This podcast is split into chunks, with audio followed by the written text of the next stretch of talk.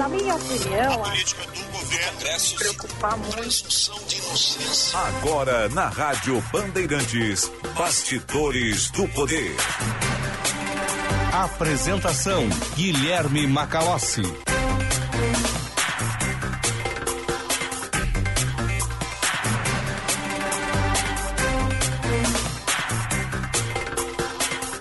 14 horas e 2 minutos, temperatura em Porto Alegre 27 graus, 4 décimos.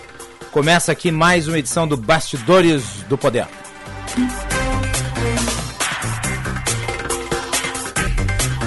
Análise, opinião, informação e serviço até às 16 horas neste dia 10 de janeiro de 2023. Nosso programa tem a produção de Juan Romero, mesa de áudio de Luiz Matoso Braga, central técnica de Edson Leandro. Coordenação de redação Vicente Medeiros, gerente de rádios Osíris Marins, direção geral Lisiane Russo. Você pode nos acompanhar pelo sinal FM 94.9, deixe sintonizado no seu rádio, pelo nosso aplicativo Band Rádios e Band Play e pelo nosso canal no YouTube Band RS. Mande a sua mensagem pelo nosso WhatsApp 98061 0949. 98061 0949.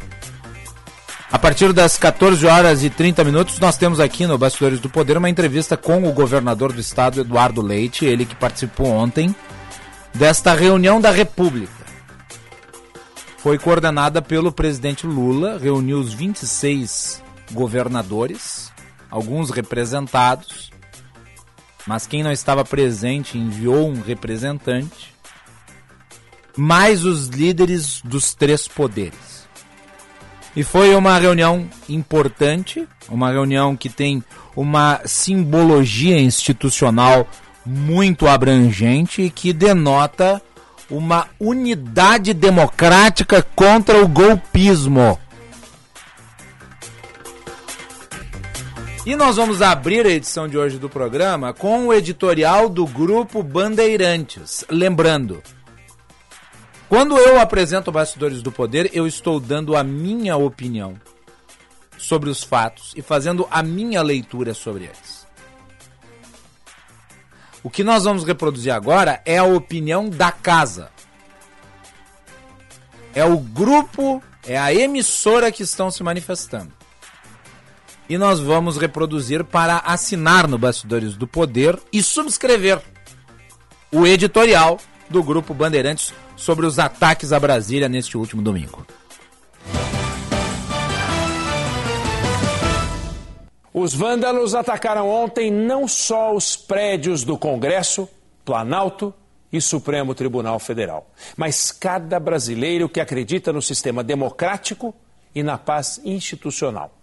Onde estavam as autoridades responsáveis pela ordem em Brasília?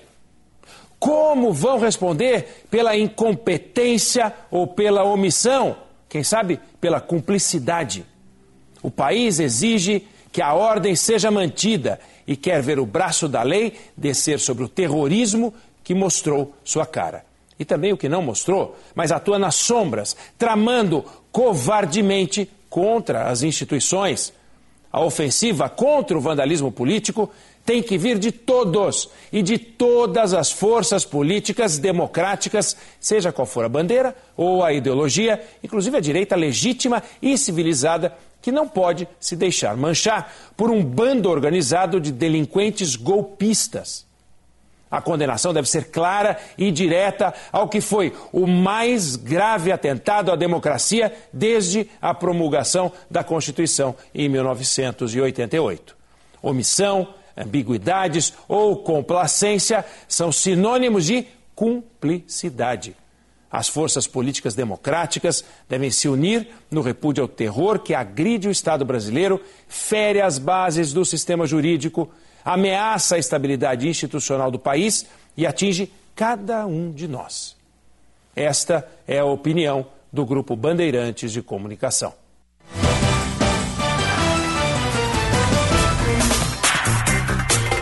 Editorial é produzido na segunda-feira, no Jornal da Band. e agora também aqui no Bastidores do Poder. Vamos para o factual. O Senado Federal aprovou a intervenção na segurança do Distrito Federal. Juan Romero, boa tarde. Exatamente, Macalossi. Muito boa tarde para você, para todos os nossos ouvintes aqui do Bastidores do Poder. Foi aprovado, então, na manhã desta terça-feira, no Senado, o decreto do presidente Luiz Inácio Lula da Silva, que determinou esta intervenção federal na segurança pública do Distrito Federal. Foi uma votação simbólica, sem o uso do painel eletrônico para contagem de votos, mas houve oito dos 81 senadores que anunciaram a contrariedade a esta medida. Eu vou listar cada um desses senadores, o nome. Carlos Portinho, do PL do Rio, Luiz Carlos Reis, do PP do Rio Grande do Sul, Zequinha Marinho, do PL do Pará, Carlos Viana, do PL de Minas Gerais, Eduardo Girão, do Podemos do Ceará, Flávio Bolsonaro, do PL do Rio de Janeiro, Plínio Valério, do PSDB do Amazonas, e o capitão Stevenson Valentim, do Podemos do Rio Grande do Norte. Magalhães, o que significa essa intervenção federal na área da segurança pública? Significa que a União assume o comando da segurança pública no Distrito Federal, ao invés do governo local é, assumir o comando da segurança pública. Esta medida vale até o dia 31 de janeiro de 2023. A intervenção já estava válida, já estava em vigor desde esse último domingo, justamente o dia destas é, manifestações violentas e golpistas em Brasília. O decreto foi assinado pelo presidente Lula durante a sua estadia lá em Araraquara, quando ele visitava é, as famílias que estavam ali em situação de calamidade no município do interior paulista. Lula assinou este decreto, só que era necessária a aprovação da Câmara, que aconteceu ontem, e do Senado, que aconteceu hoje pela manhã. Os deputados já tinham, é, como eu citei, referendado esse decreto presidencial na noite de ontem, em uma sessão extraordinária marcada justamente ontem à noite. Então, houve esta aprovação hoje pela manhã no Senado. Essa intervenção decretada justamente depois desses ataques bolsonaristas terroristas nas sedes dos três poderes em Brasília, no meio da tarde deste domingo. Polícia e governo do Distrito Federal foram criticados justamente pela atuação diante deste vandalismo promovido pelos golpistas polícia e governo do Distrito Federal que deveriam, em teoria, ser responsáveis pela segurança no local. Vídeos circularam nas redes sociais mostrando o que parecia ser a conivência dos policiais com bolsonaristas. Inclusive vídeos de policiais tirando fotos, é, registrando em vídeos e até abrindo passagem observando a invasão dos vândalos ao prédio do Congresso. O senador veneziano Vital do Rego, do MDB da Paraíba, que estava na presidência interina do Senado no final de semana, disse que ouviu das autoridades do governo do Distrito Federal, ainda na manhã de domingo, que haveria barreiras para impedir o acesso destes vândalos à esplanada, o que acabou não acontecendo. A Advocacia Geral da União pediu a prisão do então secretário de Segurança Pública do DF, Anderson Torres, e o governador Ibanez Rocha foi afastado do cargo na virada de domingo para segunda-feira por uma decisão do ministro Alexandre de Moraes do Supremo Tribunal Federal, Macalossi. Muito bem. Eh, esses senadores que votaram contra a intervenção necessária na segurança do Distrito Federal, eles parecem ignorar a continuidade dos crimes contra o Estado que vêm sendo praticados ali desde a eleição de Lula. Nós não estamos a tratar de um caso isolado. O que se viu domingo seria suficiente para a decretação da intervenção. Mas existem outros episódios que dão ainda mais força a essa necessidade. Afinal de contas, no dia seguinte à vitória de Lula, nós tivemos diversas ações, e daí não apenas restritas ao Distrito Federal, no Brasil inteiro, de obstrução de rodovias, causando prejuízos econômicos graves. E com violência. Posteriormente a isso, daí no Distrito Federal, nós tivemos no dia 12 de dezembro, dia da diplomação de Lula, um conjunto de atos de vandalismo, com a queima de ônibus e carros nas ruas de Brasília e a tentativa de invasão da sede da Polícia Federal por agentes radicalizados do bolsonarismo. E depois disso, no dia 24 de dezembro, véspera de Natal, a tentativa de um atentado terrorista próximo ao aeroporto Juscelino Kubitschek. Em que um militante, um terrorista, chamado George Washington, colocou um dispositivo explosivo num caminhão tanque. E só não houve a explosão porque o motorista do caminhão observou a existência ali de um elemento estranho à estrutura e acionou o, extra, o esquadrão antibombas. Uma tragédia foi evitada, mas por pouco. E houve a tentativa de se acionar o explosivo. E daí nós tivemos a culminação desse conjunto de episódios na devastação dos três poderes: os prédios do executivo, do legislativo e do judiciário. Importante aqui que se ressalte as forças de segurança do Distrito Federal escoltaram os vândalos até o local em que eles praticaram seus crimes. Sob o beneplácito das autoridades, eles fizeram o que fizeram. Então, diante desse quadro, como podem esses senadores, inclusive o senador gaúcho, Luiz Carlos Reins, votar contra a intervenção. O que eles sugerem? Que seja devolvido o cargo ao Anderson Torres? Acham que ele tem competência? Que ele tem compatibilidade? Que ele tem feitos suficientes para ostentar essa posição? O que o Distrito Federal viu nesse final de semana foi um apagão na segurança, que colocou muitas vidas em risco ainda que felizmente ninguém tenha morrido. Mas e se no curso dessas invasões e os prédios foram tomados por completo, nós tivéssemos autoridades ali? Se, por exemplo, Lula estivesse no Palácio do Planalto, se Alexandre de Moraes estivesse, por exemplo, dentro do Supremo Tribunal Federal, haveria algum obstáculo para uma violência física praticada contra eles? Porque nós sabemos como operam essas massas. Elas buscam o seu objetivo, no caso aqui era o caos, pouco importando as consequências. E o fato de nós termos tantos agentes da polícia se esmiscuindo das suas responsabilidades e atribuições, denota uma infiltração ideológica nos órgãos de segurança.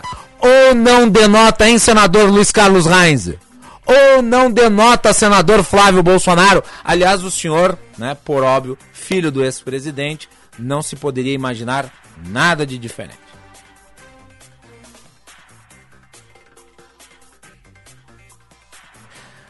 Agora nós teremos um período de tempo em que, no curso da intervenção, certas votações não podem ser feitas no Congresso Nacional.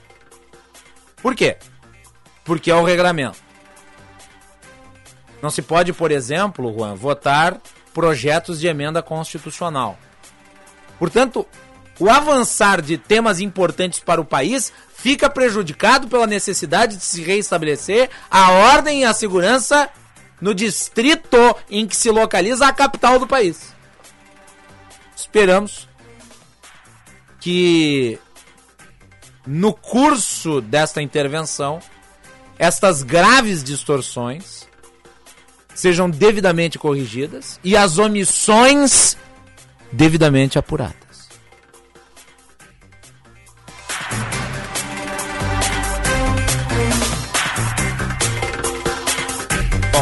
Falando nisso, o governo do Distrito Federal divulgou uma lista com 277 presos pelas depredações no domingo. A informação é da Secretaria de Administração Penitenciária do Distrito Federal. Atos terroristas contra os prédios do Congresso, Palácio Planalto e Supremo Tribunal Federal. Na lista constam 277 nomes são 158 homens, 119 mulheres presos no Centro de Detenção Provisória 2 e na Penitenciária Feminina do Distrito Federal. Há uma lista né, com todos os nomes que circulam e a nota da secretaria diz o seguinte, abre aspas. Em atendimento à decisão da Vara de Execuções Penais do Distrito Federal, está disponível para consulta a listagem das pessoas presas no sistema penitenciário do Distrito Federal, em virtude dos fatos ocorridos na Praça dos Três Poderes no dia 8 de janeiro de 2023. Fecha aspas. O número de presos deve aumentar. Na Academia Nacional de Polícia, há centenas de pessoas detidas que estão passando por uma triagem da Polícia Federal para serem liberadas ou presas por envolvimento na depredação. Foram mais de 1.500 pessoas. Circulam por aí informações falsas de que, inclusive, uma senhora teria morrido, o que já foi devidamente desmentido pela Polícia Federal através das suas contas oficiais. A máquina de desinformação né, continua a produzir as narrativas que agora, inclusive, fazem parecer que esses locais são campos de concentração. O que imaginem só é absolutamente incomparável e ofensivo à memória das vítimas do Holocausto. Agora nós já ouvimos por aí algumas pessoas dizendo: onde já se viu colocar idosos dentro de um ambiente como esse? Estes idosos até ontem estavam num acampamento ao sereno. E esses militantes radicalizados não pensaram duas vezes em fazê-lo. Ao mesmo tempo em que crianças também estavam ali. E a responsabilidade dos pais? O que tem que se apurar, isto sim, são os fatos prévios. Está se fazendo averigua a averiguação. Aqueles que estavam com as crianças foram dispensados. Isso é informação oficial né, do interventor. E os idosos também. E na medida em que se faz a triagem, outros nomes devem ser incluídos aí na lista de presos. Agora eu insisto. Esses que foram identificados, inclusive produzindo provas contra si, se filmando nos atos de vandalização, são apenas o batalhão de frente do golpe. Existe uma estrutura por detrás que precisa vir à luz. E nós temos atualizações em relação a isso. O ministro da Justiça, Flávio Dino, apontou que a maior parte dos financiadores desses atos são do sul e do centro-oeste. Diz ele, abre aspas, nós temos uma investigação em curso que vai ter vários desdobramentos.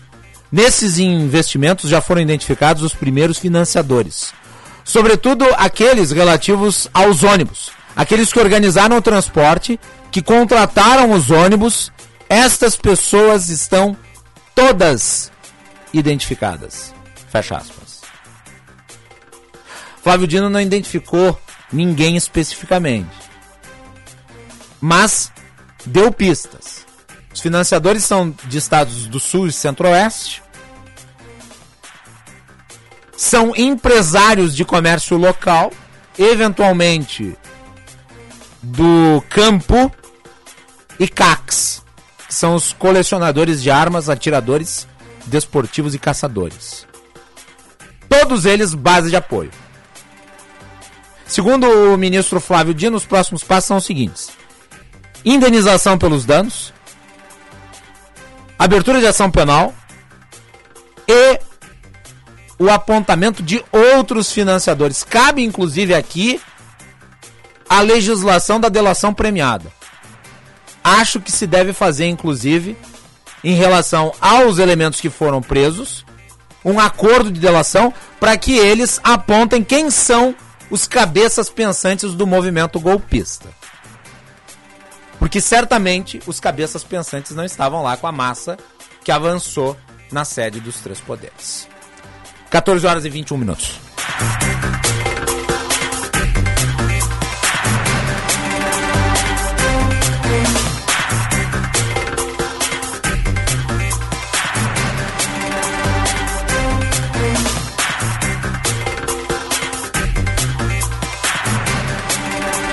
Sobre essas prisões, o ministro Alexandre de Moraes deu uma declaração hoje, disse que não são colônia de férias para golpistas e que as instituições não vão fraquejar. Vamos ouvi-lo. Nós tivemos a oportunidade de evitar eh, a explosão de bombas de, em caixas d'água e agora essa segunda operação, a maior operação realmente de polícia judiciária, uma operação necessária. É, uma operação é para garantir a democracia. Uma operação para mostrar que não há apaziguamento nas instituições brasileiras. Eu repito sempre, inclusive coloquei isso na minha decisão, é, se o apaziguamento tivesse dado certo, nós não teríamos tido a Segunda Guerra Mundial. A teoria, ou a ideia de apaziguamento, ou é por covardia, é, ou por interesses é, próprios, porque nós temos que combater firmemente o terrorismo, nós temos que combater firmemente as pessoas antidemocráticas, as pessoas que querem dar o golpe, as pessoas que querem um regime de exceção. Não é possível conversar com essas pessoas de forma civilizada. Essas pessoas não são civilizadas. Basta ver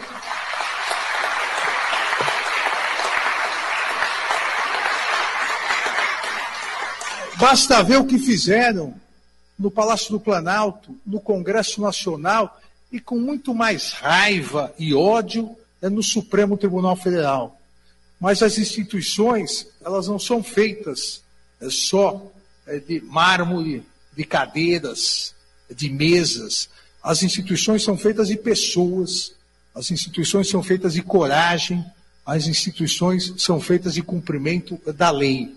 Não achem esses terroristas que até domingo faziam baderna e crimes e agora reclamam porque estão presos, querendo que a prisão seja uma colônia de férias.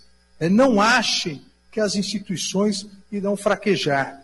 O Poder Judiciário, o Supremo Tribunal Federal, e tenho absoluta certeza, com apoio dentro da legalidade, dentro da Constituição da Polícia Federal, as instituições irão punir todos os responsáveis, todos, aqueles que praticaram os atos, aqueles que planejaram os atos, aqueles que financiaram os atos e aqueles que incentivaram por ação ou omissão, porque a democracia irá prevalecer. Como eu disse na abertura do programa, o presidente Lula reuniu ontem governadores, representantes de governadores e os chefes dos três poderes numa caminhada do Palácio do Planalto até o Supremo Tribunal Federal. O presidente da República levou todas essas autoridades aos escombros do prédio. E as imagens, as imagens são realmente tenebrosas. Elas denotam o nível de selvageria dessa gente né, que foi lá praticar os seus atos delituosos. O gesto de Lula tinha o objetivo de simbolizar a força da democracia brasileira. Foi realizado ontem à noite, depois da reunião que teve também a participação desses líderes políticos e institucionais. Nessa última segunda-feira, o presidente esteve com os 27 governadores, foi enfático ao dizer que não vai ter golpe. Braguinha, vamos botar no ar. Foi muito difícil a gente conquistar o direito de manifestação nesse país. E a gente quer continuar tendo direito de manifestação. Desta vez, as pessoas não tinham pauta de reivindicação. Eles não tinham que reivindicar o governo. O que eles querem é golpe. E golpe não vai ter. Porque eles têm que aprender que a democracia é a coisa mais complicada para a gente fazer porque existe a gente suportar os outros, obriga a gente a conviver com o que a gente não gosta, com o que a gente não se dá bem, mas é o único regime que permite que todos tenham chance de disputar e quem ganhar tem o direito de governar. Segundo Lula, as investigações precisam chegar aos financiadores dos atos do último domingo. E é importante que as pessoas saberem que nós não vamos parar em investigar esses que possivelmente são vítimas, esses que possivelmente são massa de manobra, esses que possivelmente receberam ajuda, lanche, comida para vir aqui protestar porque os mandantes certamente não vieram aqui. E nós queremos saber quem financiou. Nós queremos saber quem custeou. Nós queremos saber quem pagou para as pessoas ficarem tanto tempo.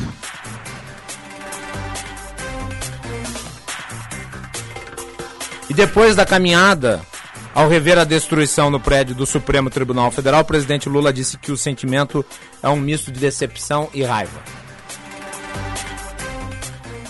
Essa praça aqui é um símbolo de Brasília, é um símbolo do nosso sistema de governo e todos nós estamos decepcionados, frustrados, para não dizer com muita raiva do que aconteceu. Esse gesto de vandalismo nunca deveria ter acontecido e destruir o prédio da Suprema Corte como destruído significa que nós não vamos dar trégua até descobrirmos quem foi o responsável que financiou tudo o que aconteceu nesse país. A presidente do Supremo Tribunal Federal, Rosa Weber, que esteve no encontro, garantiu que, apesar de toda a destruição, os trabalhos do Judiciário serão retomados na volta do recesso. Eu quero assegurar a todos que nós vamos reconstruí-lo e que no dia 1 de fevereiro daremos, daremos início ao ano judiciário, né, como se impõe a um poder judiciário independente e guardião, no caso do Supremo Tribunal Federal, da nossa Constituição Federal.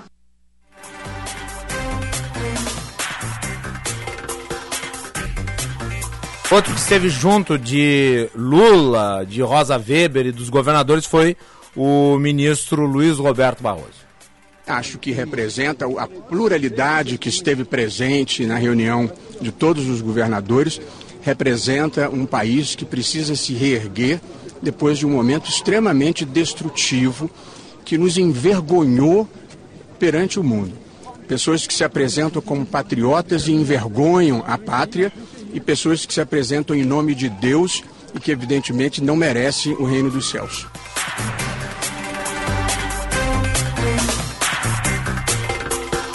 No programa de domingo aqui na Rádio Bandeirantes, em que analisamos os ataques, no momento em que eles ocorriam, é, foi discutido qual seria a consequência imediata em termos políticos.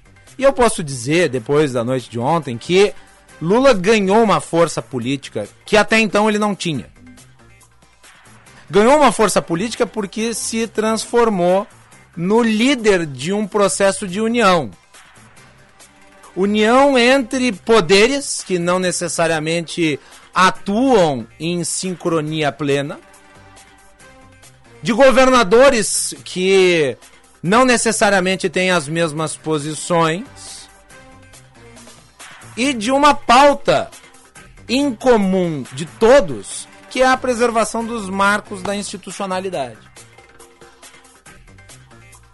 Então esta massa em certa medida descerebrada, que foi sequestrada intelectualmente, colocada numa realidade paralela, imaginando que obteria o caos necessário para que os militares intervissem e depusessem os três poderes, na realidade presentearam Lula com uma legitimidade institucional que ele não tinha até então, muito antes pelo contrário. Nesta última semana, antes dos ataques, o governo Lula estava emparedado, enfrentava dificuldades na área econômica, com desacertos, declarações atabalhoadas de ministros.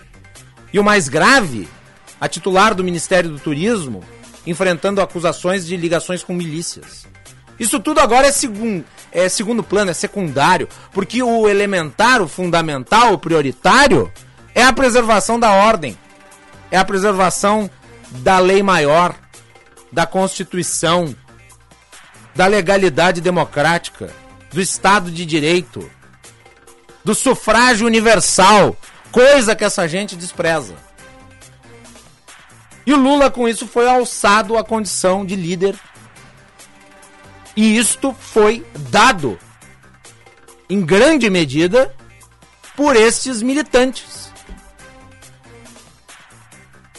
Agora, como disse o ministro Flávio Dino, é preciso conhecer a cadeia de financiadores, porque eles são parte integrante dos cabeças pensantes. Todos esses elementos eles criaram, idealizaram, mancomunados uma tentativa de sedição, uma intentona. Cometeram crimes contra o Estado E as forças democráticas unidas precisam ser assertivas e duras, respeitando a legislação, de maneira a que episódios como esse não se repitam. Nós precisamos curar as nossas feridas institucionais, porque depravados políticos acharam por bem que questionar a democracia seria tolerável. Mas a democracia é o regime das regras. E as regras da democracia preceituam a obediência ao status quo do nosso Estado de Direito. E dentre essas regras está o respeito ao sufrágio universal, reconhecido globalmente como legítimo, como correto, como sério, como probo. Esta minoria de vândalos foram à Praça dos Três Poderes com o objetivo de revogar da população brasileira a decisão sobre quem é o seu governante. Desrespeitaram, portanto, a vontade da maioria. Imaginaram que poderiam colocar no lugar uma junta militar. O sonho maluco de um autoritarismo impossível. E se isolaram, por óbvio. Perderam o protagonismo que imaginavam ter. Que se vá fundo nesta teia corrosiva da ordem que os subversivos sejam devidamente punidos.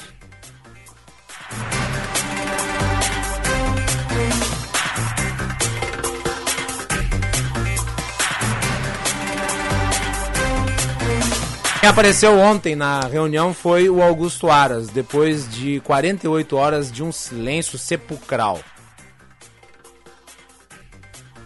E ele disse que está fazendo muitas coisas as reações, as caras e bocas das demais autoridades presentes são impagáveis.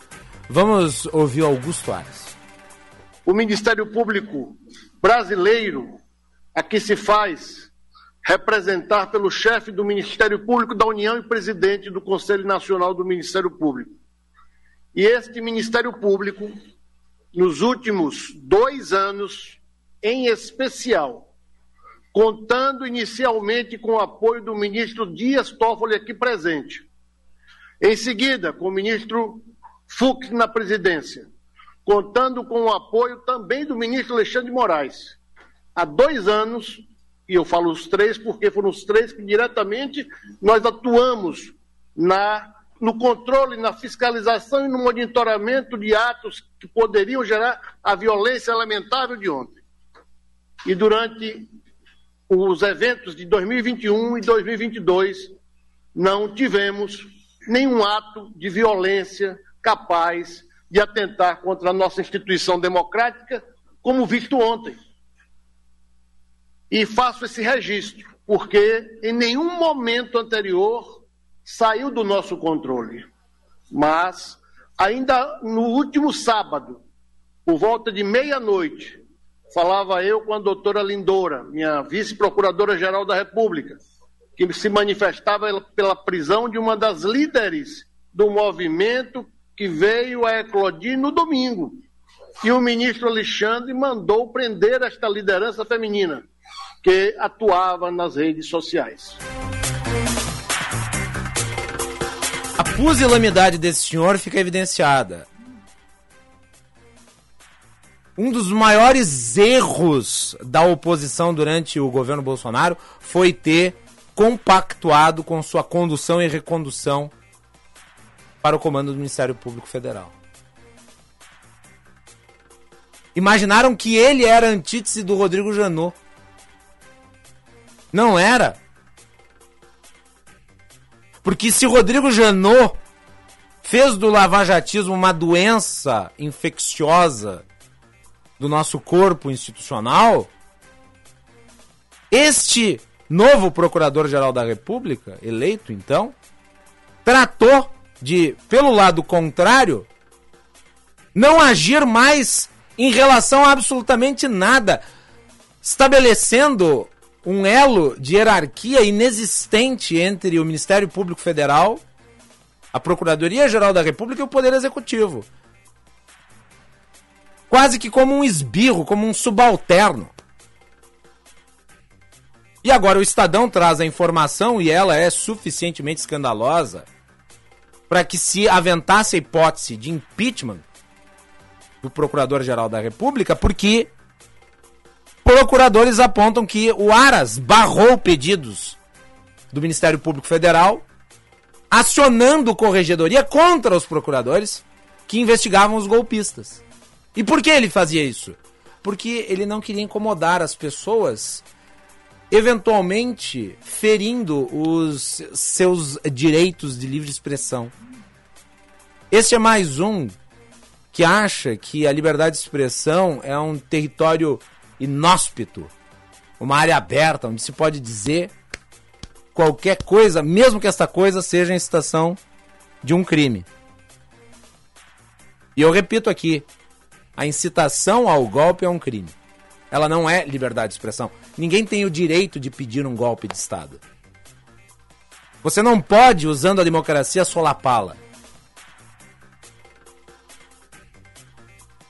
A liberdade de expressão ela é um direito, as pessoas devem executar o seu direito à crítica aos poderes, mas a revogação dos três poderes constituídos não é uma opinião, é um ato atentatório à democracia. E é exatamente na nebulosidade interpretativa existente entre a liberdade de expressão e o crime que estes agentes armaram as suas operações e colocaram a democracia em xeque.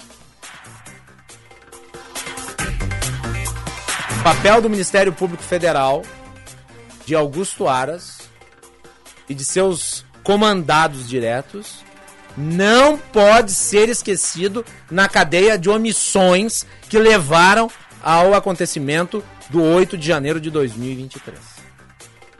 Nós vamos fazer o intervalo e voltamos na sequência.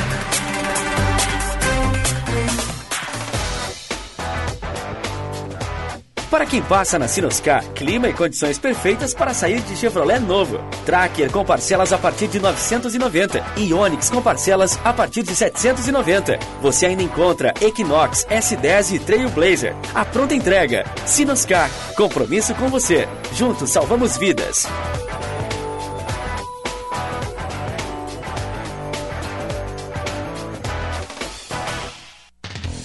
Conheça o curso de Direito da ESBM, com conteúdo voltado ao ingresso nas carreiras militares. O curso capacita você a ingressar numa das principais carreiras jurídicas do Estado. Saiba mais em www.esbm.org.br ou pelo telefone 51 981 47 92 42. ESBM, realizando sonhos, construindo o futuro.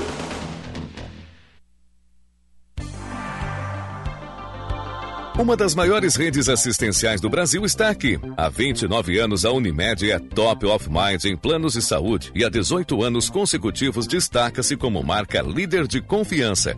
Também somos primeiro lugar entre as marcas mais inovadoras do setor, resultado de nosso compromisso com a sua saúde. Aqui tem reconhecimento, aqui tem cuidado, aqui tem Unimed. Se jogar no verão, bem você. Com toda a proteção, você tem. Um sol na beira-mar, bem você. Sua pele hidratar, você bem. Da praia fresco bom, bem você. Com creme de poçol. Verão Panvel, com você na loja, no site, no Alô Panvel ou no app. Baixe e aproveite. Panvel, bem você, você bem. Panvel. Militec 1 é o primeiro e o melhor condicionador de metais do mundo. Militec 1 age diretamente nos metais do motor do seu carro. Sua tecnologia e capacidade de adsorção deixa esses metais 17 vezes mais resistentes, reduzindo o atrito em até 85%. Militec 1 resulta ainda em economia de combustível, potência, economia e proteção. Só com Militec 1. Use e comprove.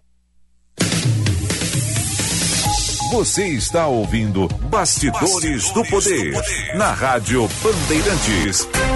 Com Guilherme Macalossi.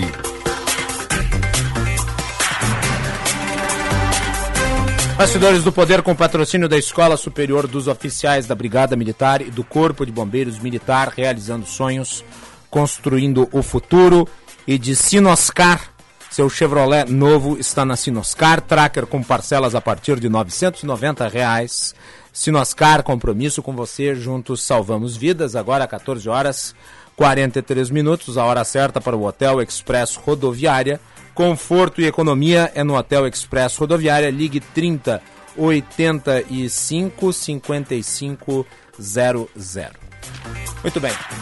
O governador Eduardo Leite esteve presente ontem, junto aos demais governadores em Brasília, com o presidente Lula e as autoridades dos três poderes. Participou dessa reunião, uma reunião em defesa da democracia. E o governador Eduardo Leite está na linha aqui para falar conosco no Bastidores do Poder. Governador, boa tarde. O saldo dessa reunião de ontem.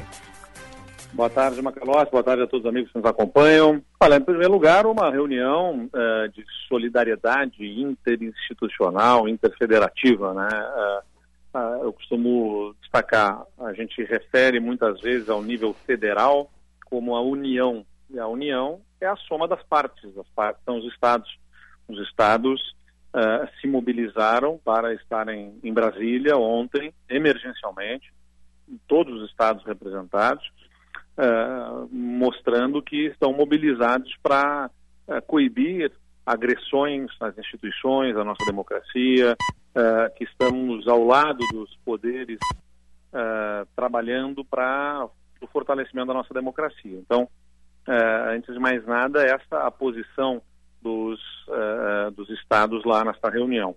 E claro, muitos estados estão disponibilizando, como é o caso do Rio Grande do Sul, efetivo policial, inclusive, para dar colaboração com uh, a segurança do Distrito Federal nesse momento crítico em que há um governador afastado e a intervenção na segurança pública. De outro lado, aqui no Rio Grande do Sul, eu promovi hoje pela manhã uma reunião do nosso gabinete de crise, também uhum. dialogando com as diversas instituições uh, e outros órgãos ligados à segurança pública para atuarmos de forma coordenada na, na manutenção da normalidade aqui no Estado. Uh, governador, aproveitando, já que o senhor menciona a reunião do gabinete de crise, antes eu citei aqui uma declaração dada pelo ministro Flávio Dino, de que talvez nós temos aí uma parte operacional importante dos atos antidemocráticos vistos no final de semana, uh, oriundos de estados da região sul e centro-oeste. Portanto, o Rio Grande do Sul pode estar aí para que se sustente uma estrutura dessas. É óbvio que a cadeia de financiamento ela é ramificada. Uh, quem hoje, aqui no estado do Rio Grande do Sul, está liderando o esforço investigativo para identificar eventuais financiadores desses crimes? Nós temos inquéritos policiais uh, que estão tramitando, tanto na Polícia Civil quanto na Polícia Federal.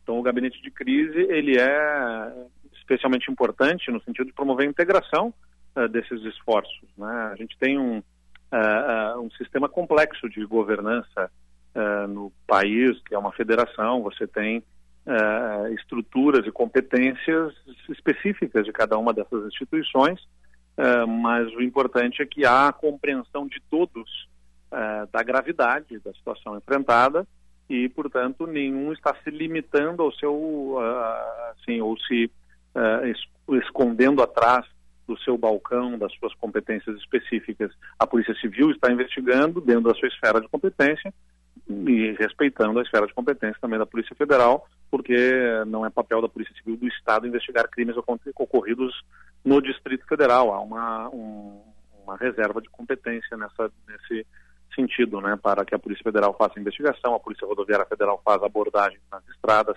federais, dos ônibus que se deslocam, e há um compartilhamento de informações eh, também das estruturas de inteligência, da ABIN, da Polícia Federal, da Polícia eh, Militar, do Estado, do, da Polícia Civil, para que estejamos todos de forma coordenada, puxando na mesma direção, que é eh, evitar novos episódios e punir né, com a força da lei aqueles que se envolveram, seja participando ativamente ou patrocinando esses atos recentes. Ah, mas, governador, existe uma coordenação entre os órgãos federais e estaduais que estão participando da, da investigação? No caso aqui, eu poderia até chamar livremente de uma espécie de força-tarefa uh, contra os golpistas.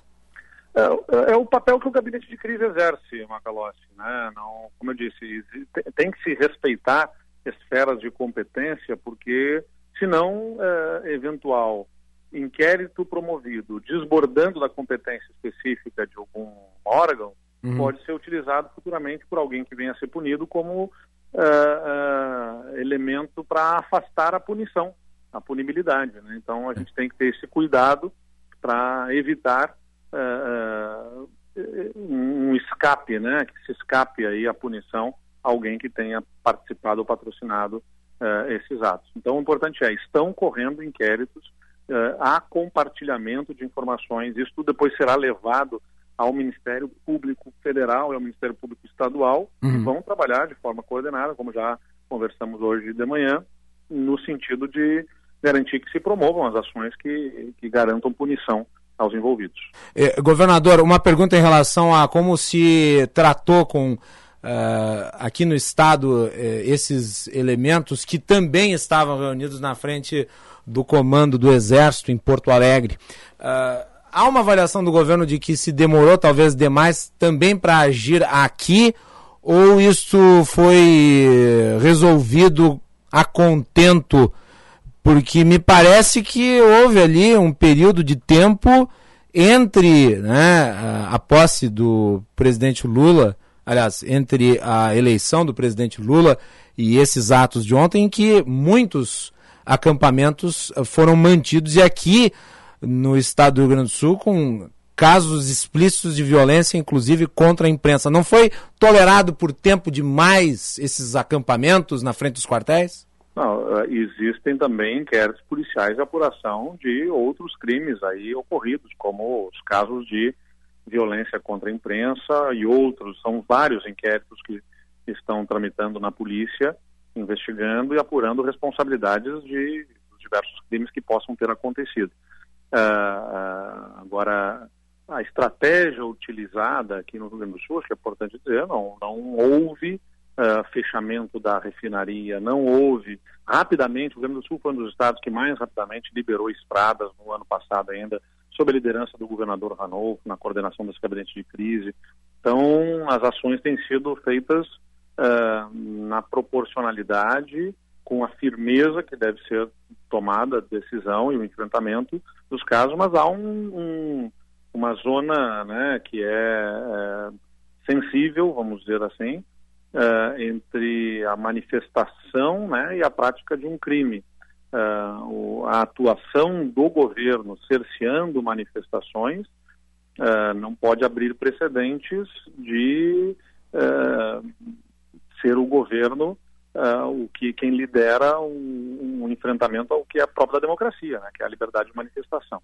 Então, aqueles que estão defendendo práticas de crimes como um golpe de Estado, por exemplo, Hum. estão foram sendo identificados e a partir dessa identificação será promovida a ação eh, judicial em relação a cada um deles pelos órgãos ministeriais, pelo Ministério Público Federal e Ministério Público Estadual, eh, em função dos crimes que tenham cometido. E, eventualmente, se forem identificados eh, gaúchos, pessoas aqui do estado, eles respondem pelas acusações em Brasília ou vão responder aqui?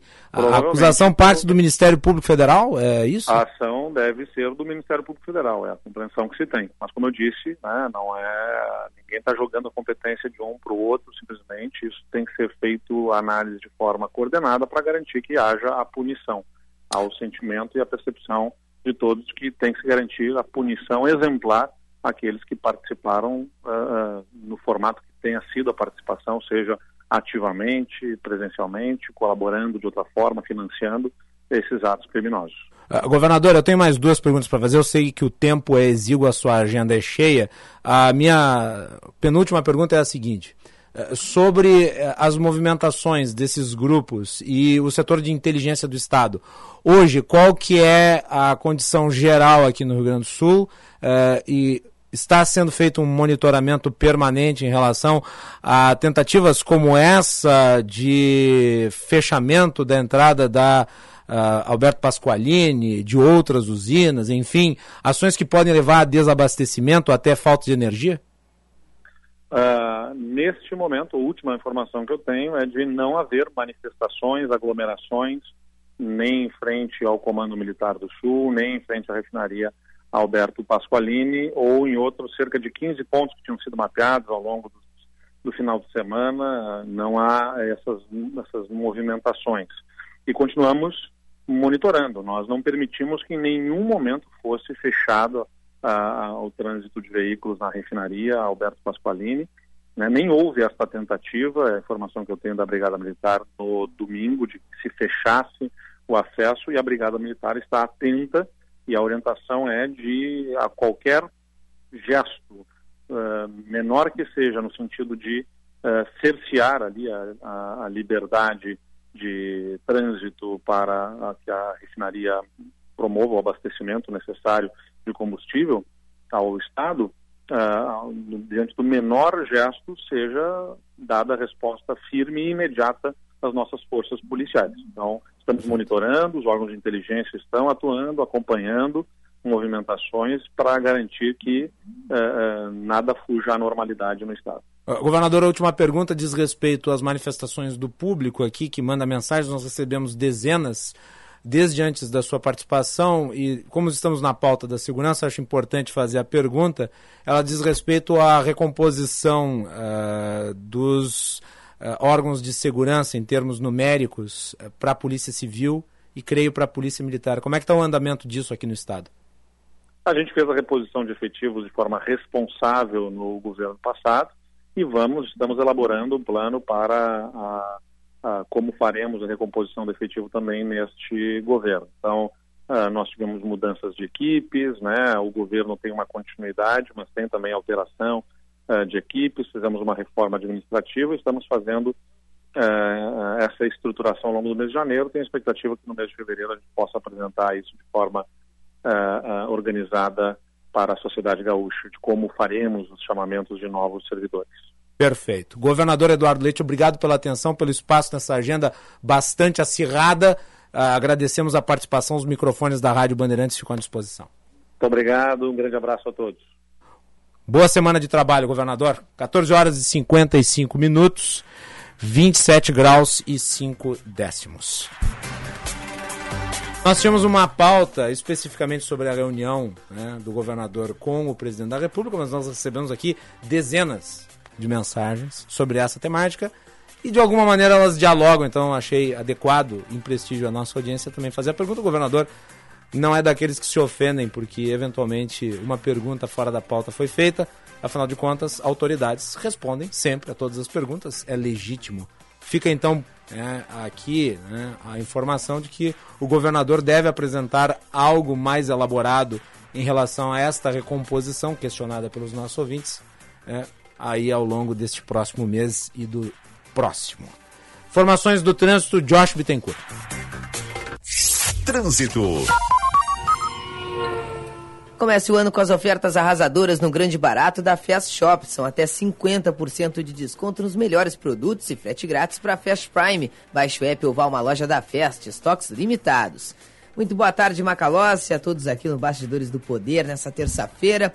O movimento é um pouco mais carregado pela Protásio Alves, na Zona Leste, em função das obras junto à Avenida Delegado Eli Corria Prado. Outro ponto que vale o alerta é a Avenida Assis Brasil, também com fluxo intenso junto ao viaduto Ubirici nos dois sentidos. Na BR-116 tem movimento mais acentuado junto à ponte sobre o Rio dos Sinos, em São Leopoldo, e nas estradas que ligam o litoral à região metropolitana, o trânsito flui bem. Comece o ano com ofertas arrasadoras no grande barato da Fast Shop. São até 50% de desconto nos melhores produtos e frete grátis para Fast Prime. Baixe o app ou vá uma loja da Fast, estoques limitados. Macalossi. Eu perguntei ao governador Eduardo Leite sobre o monitoramento da ação desses terroristas e eu acho que nós temos que passar a tratá-los assim. Eu vou defender permanentemente a alteração da lei antiterrorismo no Brasil para que ela passe a enquadrar também aqueles que praticam terrorismo em nome de ideias políticas. Isso não está hoje previsto na legislação e daí é necessário enquadrá-los em outras tipificações penais mas vou passar a defender isso porque nós estamos observando a tentativa de criação de caos, agora também no abastecimento de energia.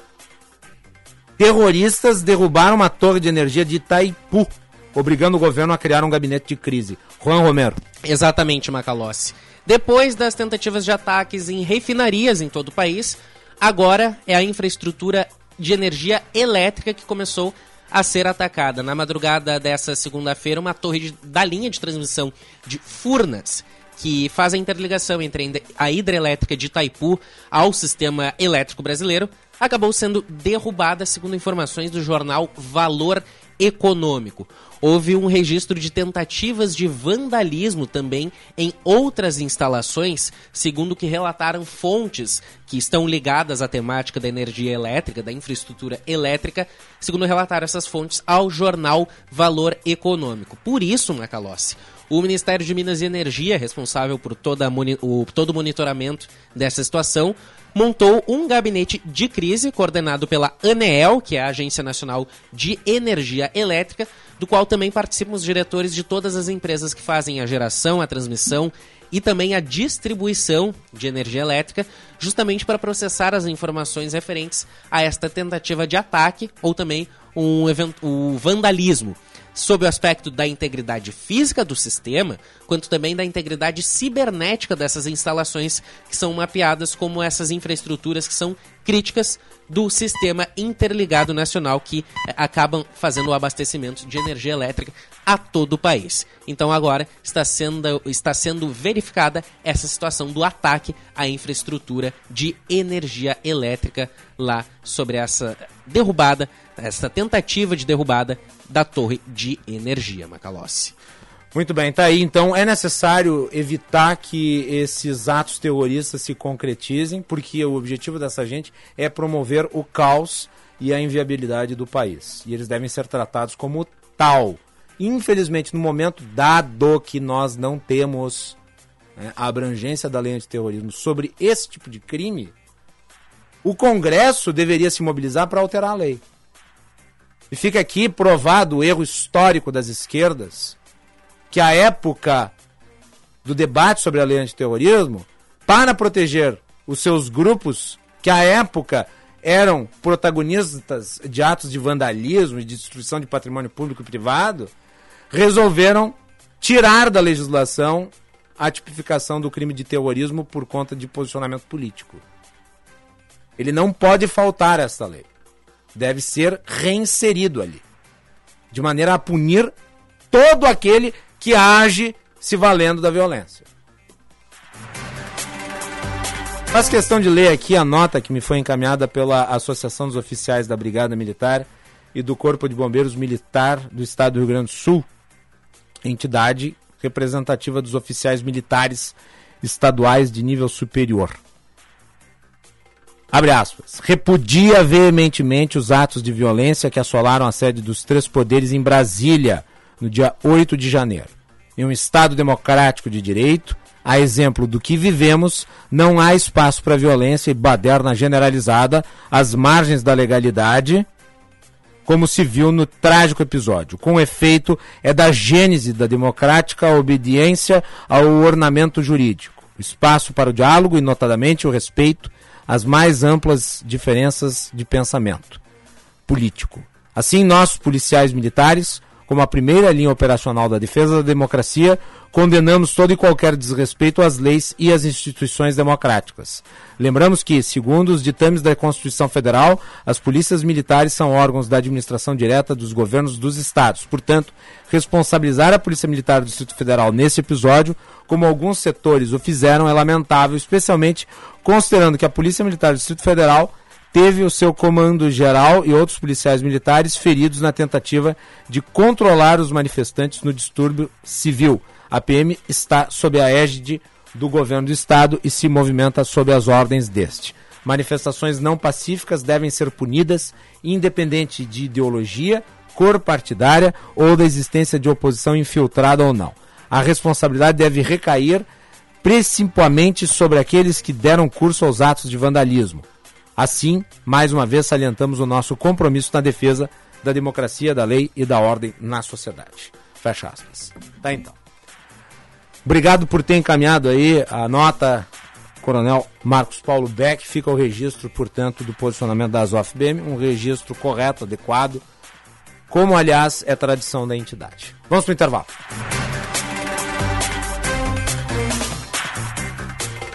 Tabacaria Paromas, 20 anos de tradição, atendimento personalizado. Dê mais paromas ao seu estilo. A sua tabacaria em Porto Alegre, Avenida Farrapos 286. Teleentrega Watts 995586540.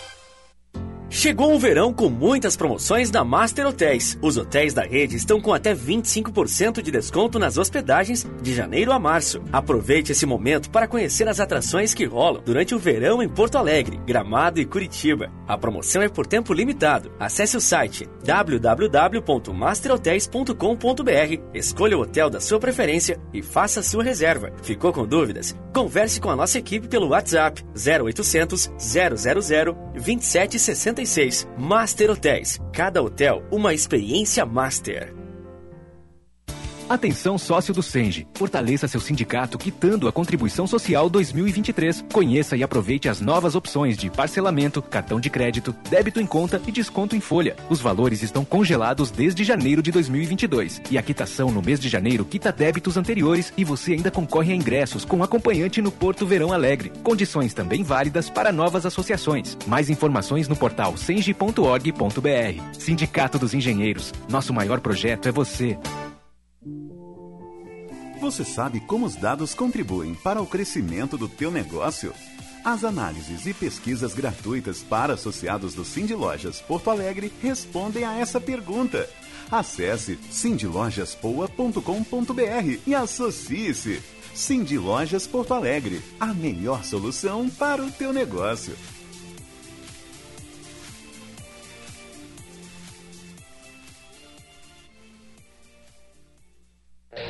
Agora a praticidade sobre duas rodas está ao seu alcance na Suzuki Sun Motors. Por apenas 12.999, você pode levar a sua Shopper Road DK 150 CBS ou Lindy. Escolha a sua e corra até a Avenida Ipiranga 8049 ou Avenida Ceará 370. Chegou o seu momento de ter agilidade na rotina. Suzuki Sun Motors, sua concessionária Suzuki duas rodas. Cinema combina com pipoca, pipoca quentinha e um filme bom. Filme tem que ser no cinema, um cinema que combine com você. Você combina com GNC. Filme combina com cinema, você combina com GNC. GNC. Todas as sensações do cinema.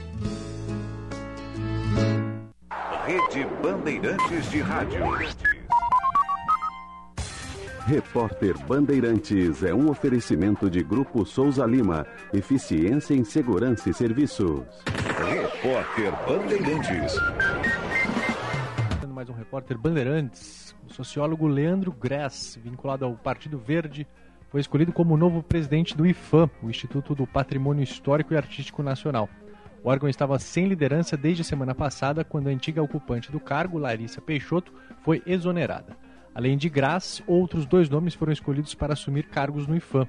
À frente do Departamento de Patrimônio Material e Fiscalização está o gaúcho Andrei Rosenthal Schlid. Para o Departamento de Patrimônio e Material do Instituto foi escolhido o historiador Davidson Guzmão. Agora vamos para o Rio de Janeiro com informações da inflação com Priscila Xavier. A inflação fecha o ano de 2022 em 5,79% e fica pela quarta vez consecutiva acima da meta definida pelo Conselho Monetário Nacional, que no ano passado foi de 3,5%. Por outro lado, o índice está abaixo dos 10% registrados em 2021.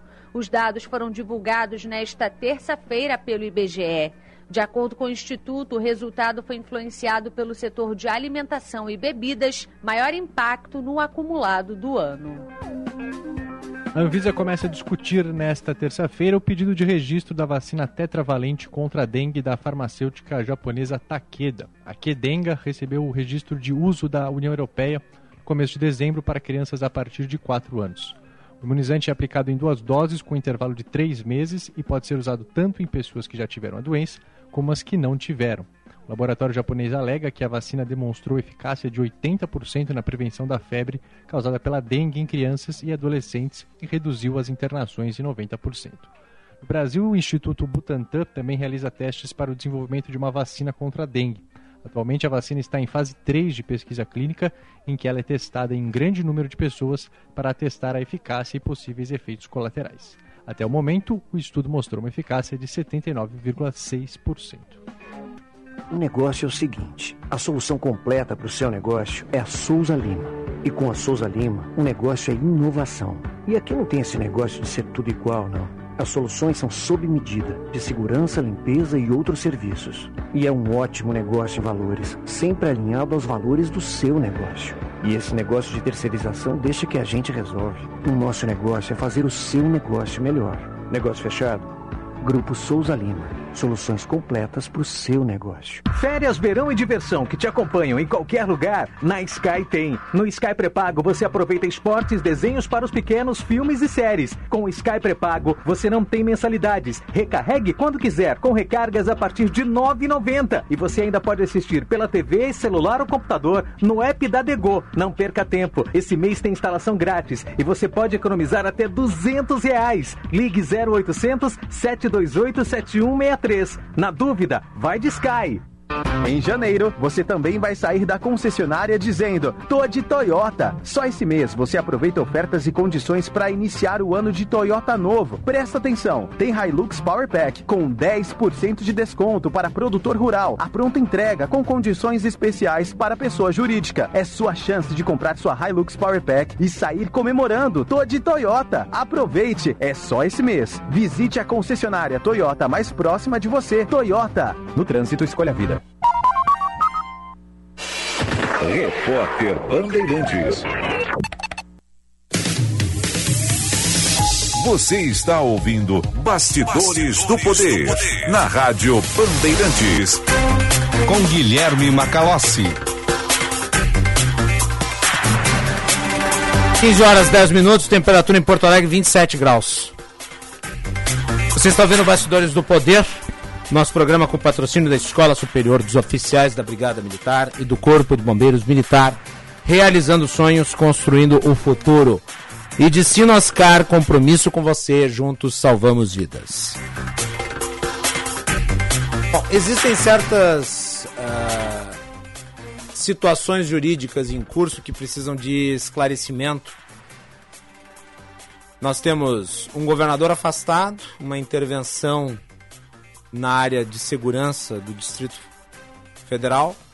Nós temos um conjunto de militantes que estão acondicionados em espaços para a devida verificação e posterior prisão.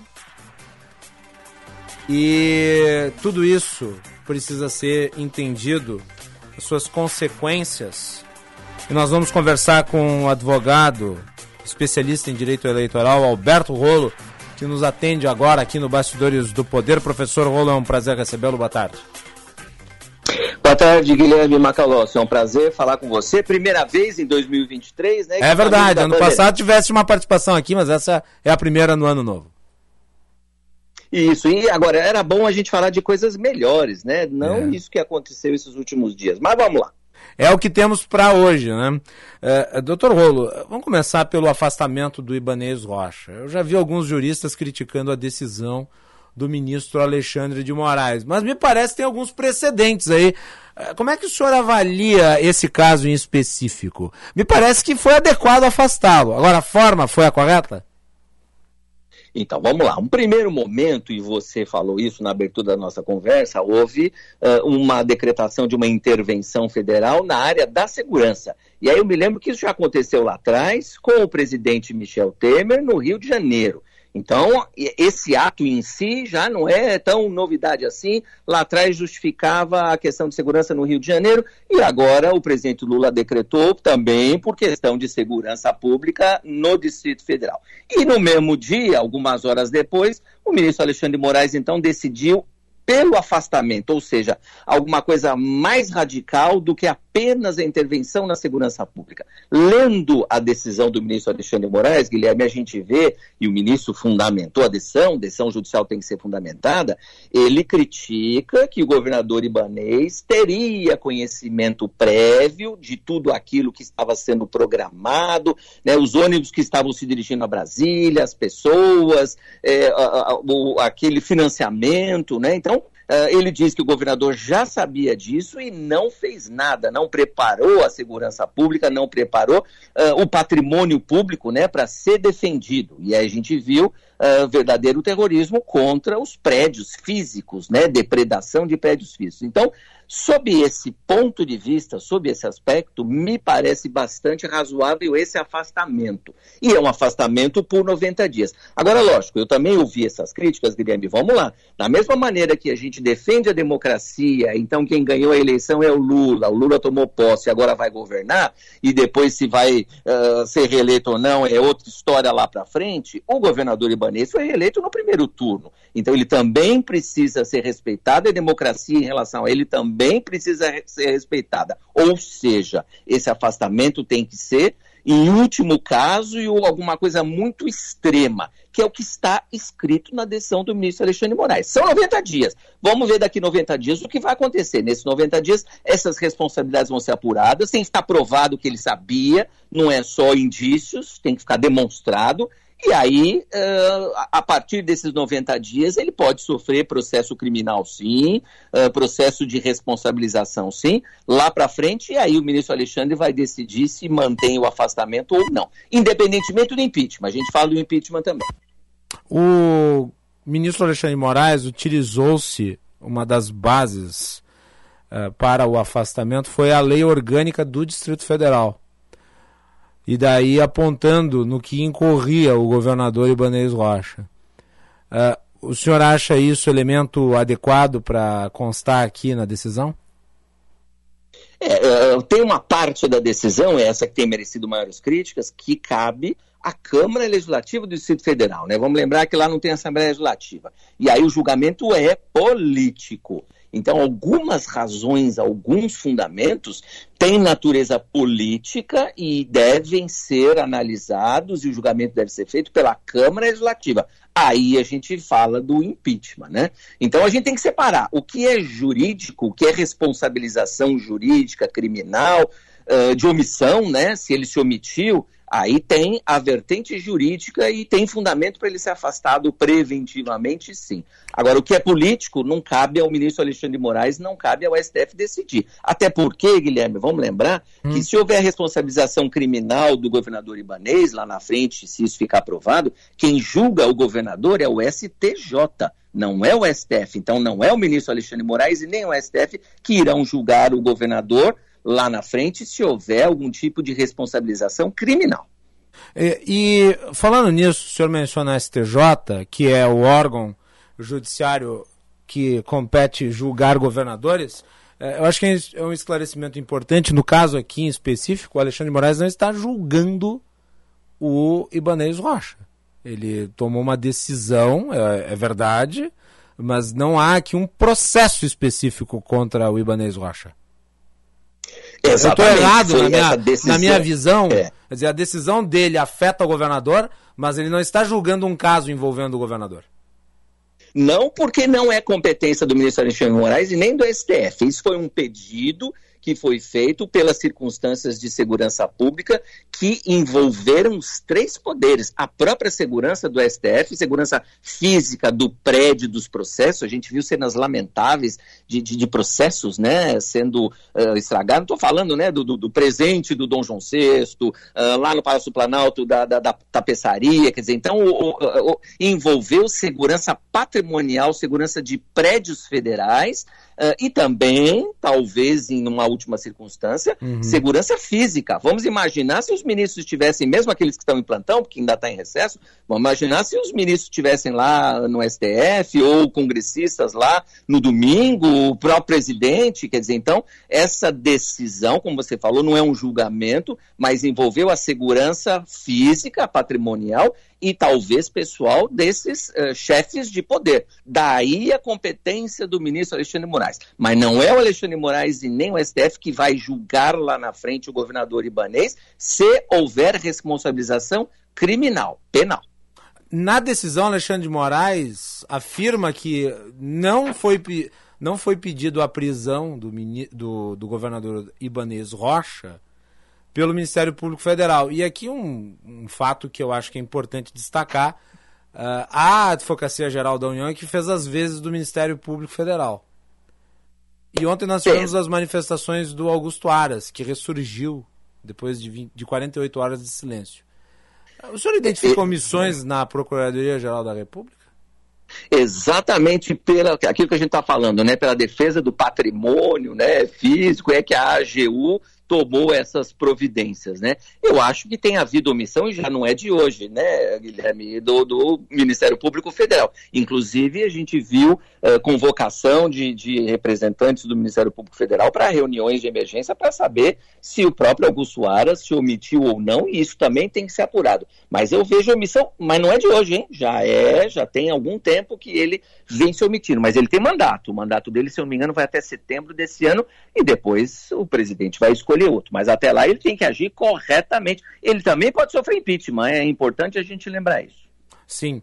É importante destacar que ele também pode, como o senhor bem disse, eu mencionei antes, sofrer um processo de impeachment. O presidente, inclusive, se eu não me engano, também pode afastá-lo, que depois tem que ser consumado pelo Congresso Nacional. Estou equivocado? É, é, o mesmo, né, o mesmo órgão que faz a sabatina e aprova a indicação, quem nomeia é o presidente. Uh, mas o mesmo órgão pode julgar o impeachment do, do uh, procurador-geral Augusto Aras, né? Uh, então significa que ele também fica correndo risco e também sofrer processo, porque se ficar aprovado no âmbito da Procuradoria uh, né, do, do, Ministério Público Federal que ele agiu por omissão, ele também pode ser responsabilizado. Mas isso a gente tem que ter tempo para serem feitas as apurações, né? Vamos ver o que vai acontecer. Agora, me preocupa, Guilherme, o que eu falei no início da nossa conversa. O governador foi eleito, então isso também precisa ser respeitado. Eu acho que é uma incoerência. A gente não pode defender a democracia contra uma, um, né, uma vontade de dar golpe no presidente Lula, mas não pode deixar de defender a democracia contra a eleição do governador Ibanês. Agora, é importante para os eleitores que votaram no Ibanês, eu não votei porque eu não voto em Brasília, mas para os eleitores que votaram no Ibanês, eles também têm que saber se o governador que recebeu o voto dele está agindo corretamente ou não, né? É importante isso ficar, vou usar uma expressão que não é jurídica, isso tem que ficar escancarado todo mundo tem que saber o que aconteceu antes de domingo e a partir de domingo as responsabilidades devem ser apuradas para todo mundo. E não é só o governador não. Eu vi policiais uh, dando as costas para os atos. Esses policiais também têm que ser processados. Tudo bem perde o cargo faz concurso e nomeia policiais do bem policiais que vão defender o patrimônio público coisa que alguns não fizeram. As imagens mostram isso eu mencionei aqui a exoneração de ofício do Procurador-Geral da República pelo presidente. É, artigo 25, parágrafo único. A exoneração de ofício do Procurador-Geral da República por iniciativa do presidente da República, deverá ser precedida de autorização da maioria absoluta do Senado Federal em votação secreta. Isso é o que a gente está falando. É o mesmo órgão que aprova o nome, né, depois de nomeado pelo presidente, é o mesmo órgão que vai uh, fazer o impeachment e aí o presidente, entre aspas, demite. Né? Mas tem que ter autorização do Senado. Não é um ato só isolado do presidente da República. Uh, vamos falar um pouco sobre as prisões. Nós temos 1.500 pessoas que foram acondicionadas em dois ambientes para que se faça a devida análise da conduta de cada um. O Distrito Federal liberou a lista de presos já, que são as pessoas que saíram dali, foi feita a triagem e foram encaminhadas ao presídio quando identificadas como tal. Uh, estão apontando falta do cumprimento de direitos humanos para essas pessoas. Uh, o que, que vale, o que, que não vale? Uh, quais são os detalhes uh, da legislação a que se deve prestar atenção nesse momento para que eventuais excessos em relação a esses elementos sejam cometidos? Todas as detenções têm que ter fundamento na lei. No primeiro momento é que o volume. Ah, eu estou falando né? no caso da triagem aqui. Do, do Isso, então. O, o, isso, o volume assusta, então tem que ser feita uma triagem para separar quem praticou o ato. Aqui cabe a gente falar, Guilherme, que eu ouvi alguns também falando, ah, é, é, é, censura. Onde já se viu censura, liberdade de manifestação, liberdade de expressão? Não, não foi isso que a gente assistiu pelas imagens, né? Agora, talvez tenha um ou outro que tenha ido lá agitar a bandeira ou gritar e que realmente não tenha praticado atos. Então, por isso a triagem é importante. Vai ter imagens, vai ter fotografias para identificar. Agora, na triagem, então, a gente não fala em prisão, a gente fala em detenção, que é uma outra figura jurídica, para identificação das pessoas. Eu não sei se todo mundo tinha documento ou não tinha documento, então uh, é uma obrigação né, das, das forças policiais identificar essas pessoas e elas têm obrigação de se identificar também né?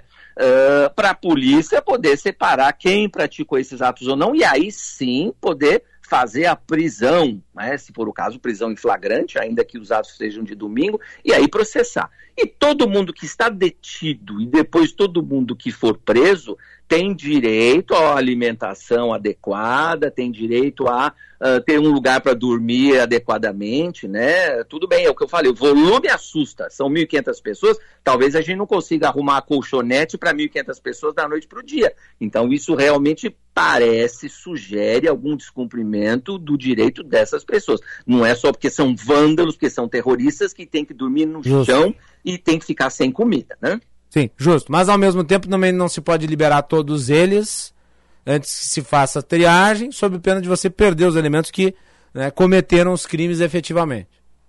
Exatamente. E a identificação. Você não pode simplesmente liberar a pessoa sem saber nome completo, RG, CPF, endereço, aonde essa, da onde ela veio, né? Da onde essa pessoa chegou em Brasília, e eventualmente perguntar quem financiou, quais foram os ônibus, quem pagou o lanche, tudo isso nessa identificação prévia fica apurado. E aí, separar quem é realmente terrorista, bandido, criminoso, daqueles que, de alguma maneira, foram usados como massa de manobra. Pelas imagens, eu acho que dá para a gente ver que tem muita gente que acabou sendo usada ali como massa de manobra. Né? É, quanto a certos elementos que eventualmente transgrediram as suas funções, por exemplo, agentes públicos, se falam aí de policiais. Uh de integrantes das forças de segurança do Distrito Federal e, e mesmo um coronel do Exército, no caso aqui identificado já, chamado Jorge Paulo Jorge Fernandes da Hora, que é comandante da Guarda Presidencial. No caso desse elemento aqui, ele apareceu em vídeo é, tentando impedir os policiais do Distrito Federal de prender os extremistas dentro do Palácio do Planalto. O que, que se faz com esses elementos uma vez identificados?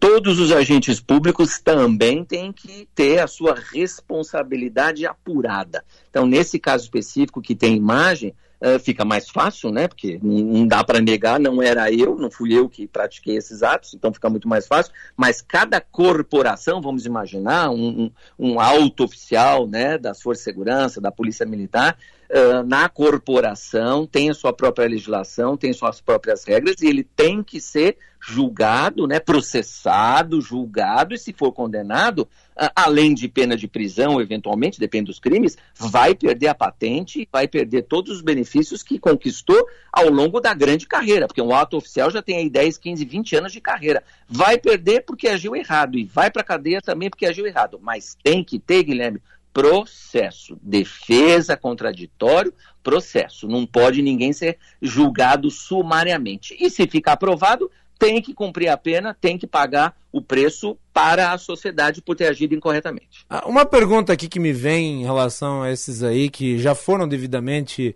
identificados como autores uh, dos crimes em Brasília. Cabe uma preventiva para eles? Porque me parece que eles continuariam a ser é, elementos de risco soltos. Como é que o senhor avalia Sim, isso? E, e, é isso mesmo, Guilherme. Você já está estudado, hein? Já É, tá eu sou formado em de direito. Eu sou formado em direito. Então, pronto. Eu acho que cabe a prisão preventiva sim, porque eles podem atrapalhar, e esse é um dos fundamentos, você Sim. sabe. Então, esse é um dos fundamentos, porque eles podem atrapalhar as investigações em relação aos outros, né? Sim. Em relação a outras autoridades, outros oficiais. Então, é possível a prisão preventiva sim, e a autoridade judicial eh, pode decretar essa prisão preventiva sim. Ah, professor, agora, eh, parte final aqui em relação à intervenção na área da segurança pública. Qual que é a natureza dessa medida? Quais são as competências do interventor? Eh, e ela pode ser eventualmente estendida, né? Como é que funciona esse Instituto da Intervenção Federal? É, a intervenção, nesse caso, foi pontual, e eu lembrei daquele episódio lá de trás do Rio de Janeiro. Então, esse interventor que foi nomeado pelo presidente Lula tem todos os poderes e todas as competências para gerir a segurança pública no Distrito Federal, o que significa ele é hoje o gestor comandante da Polícia Militar, da Polícia Civil, uh, da Polícia de Investigação, a parte de prova, né? A gente tem visto aí perícias que vão ser feitas, estão sendo feitas. Então, ele é o responsável, ele é o gestor por toda essa parte da segurança no Distrito Federal hoje. Mas, paralelamente, houve o afastamento do governador e a gente tem, então, a vice-governadora que assumiu, também a vice-governadora hoje governa do Distrito Federal nas outras competências, né? Saúde, educação, saneamento, outras coisas. A vice-governadora hoje administra durante esses 90 dias. Ma- Mas o interventor ele segurança responde, ele responde à governadora ou ele responde ao presidente da República? Não, o interventor responde ao presidente da República. Quem nomeia o interventor é o presidente. A parte de segurança saiu da competência da alçada do governo do Distrito Federal, seja o Ibanês, seja a vice-governadora. Ah, quem hoje ah, manda na segurança pública do Distrito Federal é o interventor que se submete e dá satisfação, vamos colocar assim, ao presidente da República. E a competência está prevista na Constituição, portanto, o presidente não fez nada de errado, né? Muito bem. Professor Rolo, muito obrigado pela participação à distância aqui no Bastidores do Poder, pelo prestígio, lhe desejo um bom ano e espero que numa próxima oportunidade a gente possa falar de temas assim um pouco mais eh, um pouco mais eh, adequados para a civilização. Com certeza, Guilherme Macalossi, eu agradeço o convite. Vamos falar da posse dos deputados federais, dos senadores, que vai acontecer em alguns dias, que é sempre um assunto um pouquinho mais palatável. Mas agradeço o convite, um bom dia, uma boa tarde para você e todos os ouvintes da Bandeirantes. Já está mais do que convidado. Um abraço, doutor Rolo. Obrigado pela participação. Aí então, 15 horas e 30 minutos no sinal eletrônico da Rádio Bandeirantes. Você participa do nosso programa pelo WhatsApp, que é 980610949. 980610949. Juan, o Augusto Aras está sendo cobrado por procuradores, 140 procuradores cobram ação de Aras contra esses terroristas. Exatamente, Macalossi. Esse documento diz principalmente que a omissão do Ministério Público Federal seria, antes de tudo, nas palavras dele, traição imperdoável à sua essência constitucional. São justamente esses membros do MPF que estão fazendo essa cobrança ao Procurador-Geral da República, Augusto Aras. Aras que vem anunciando medidas para tentar fazer a investigação desses atos ocorridos em Brasília no último domingo, quando houve essa invasão de golpistas assédios dos três poderes. Esse documento já foi enviado ao gabinete de Aras, foi divulgado no começo dessa semana. Eu vou citar aqui alguma, eu vou trazer aqui algumas citações deste documento. O texto diz que a Constituição de 1988 confiou ao Ministério Público a defesa da ordem jurídica e do regime democrático.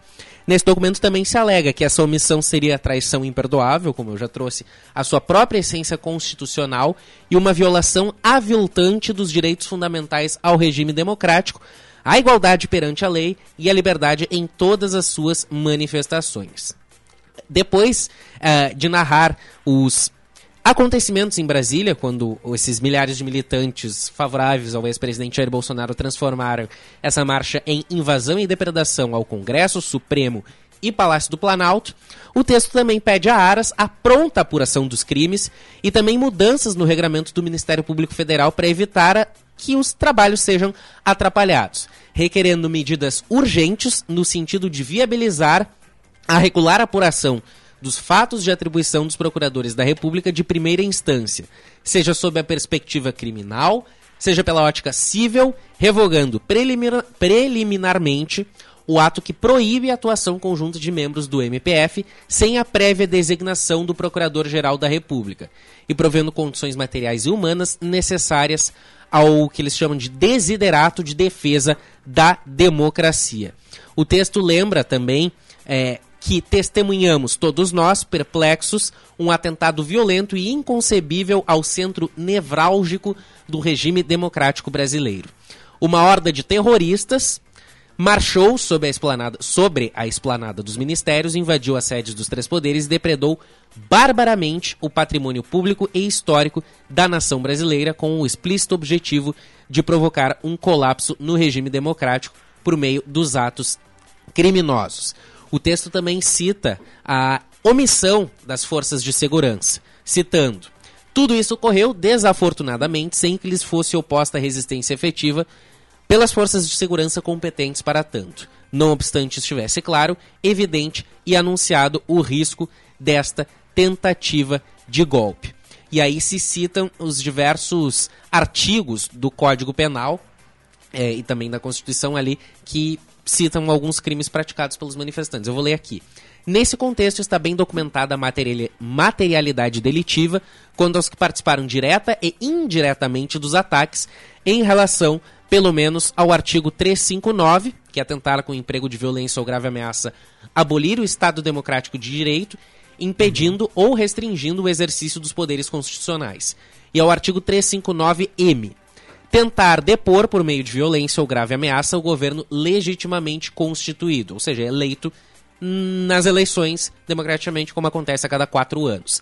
Ambos previstos no Código Penal como crimes contra as instituições democráticas, sem embargo, evidentemente, de delitos correlatos, como prevaricação, artigo 319 do Código Penal, dano, artigo 163, furto, artigo 155 incitação ao crime, artigo 286, entre outros a serem apurados, envolvendo inclusive autoridades com prerrogativa de foro no Superior Tribunal de Justiça ou e ou no Supremo Tribunal Federal.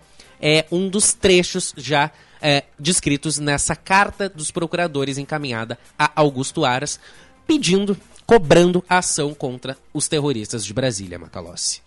Muito obrigado, Juan Romero. Tá aí então as informações e tem que ser cobrado.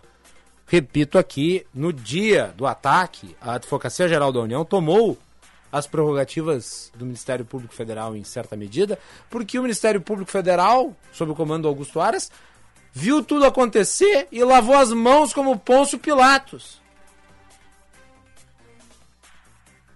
Deixou a horda de bárbaros fazer o que bem entendesse. Eu me pergunto se aventa-se algum tipo de reação em relação a esta omissão que tem que ser analisada do ponto de vista da conduta de Augusto Aras. Mandar aqui um abraço para os meus queridos amigos que estão na audiência, o Gustavo Pimentel e a Franciele Campos, ambos advogados né, e dois queridos amigos é, lá de Farroupilha. É isso aí. Beijos a ambos. Vamos para o intervalo, Branguinho.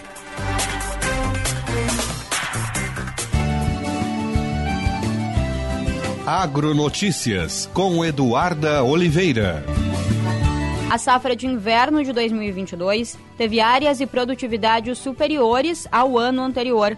A Emater RS Ascar realizou a terceira estimativa da safra de inverno 2022 com dados quantitativos obtidos pelos 497 escritórios municipais no estado após o encerramento da colheita. A área de cultivo de trigo, cuja colheita está encerrando no estado, alcançou 1 milhão 474 mil 364 hectares, cerca de 20% superior ao 1 milhão 228 mil 978 hectares cultivados no ano anterior. A área de cultivo de canola foi de 54.565 hectares, com elevação de 43,48% em relação aos 38.029 cultivados na safra anterior. A área de cultivo da cevada em 2022 foi de 37.729 hectares, 3,59% superior a 2021.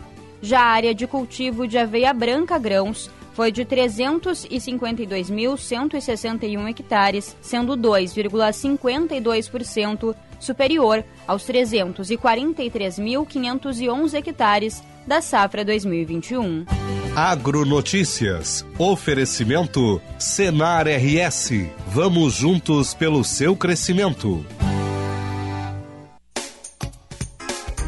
Ano novo, Chevrolet novo. Na Esponqueado você tem as melhores condições para começar 2023 de Chevrolet zero quilômetro. Tracker Turbo, o SUV mais vendido do Brasil com entrada reduzida. Linha Onix com bônus de 3.500 na toca do seu usado. E novo Equinox Turbo com juro zero. Entregamos seu carro novo em 24 horas. Esponqueado Chevrolet, a revenda que não perde negócio.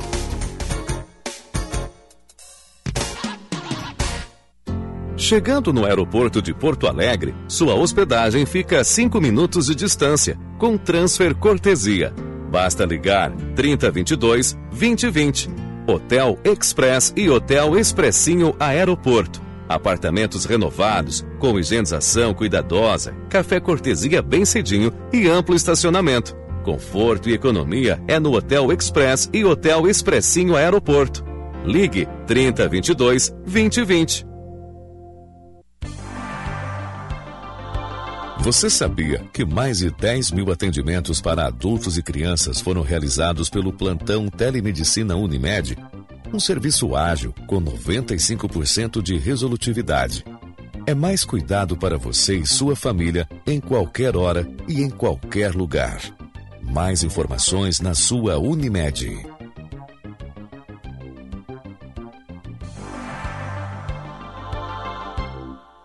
Atenção, fique atento. Beba água pura, muita água, livre de vírus e bactérias. Água sem cheiro, sem gosto, com importantes sais minerais, ideal para a sua saúde e de sua família.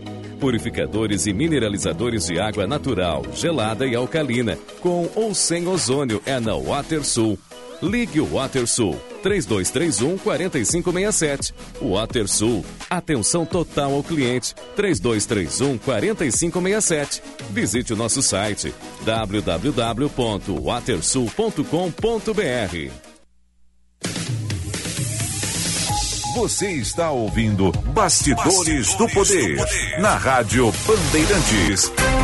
Com Guilherme Macalossi. 15 e 39.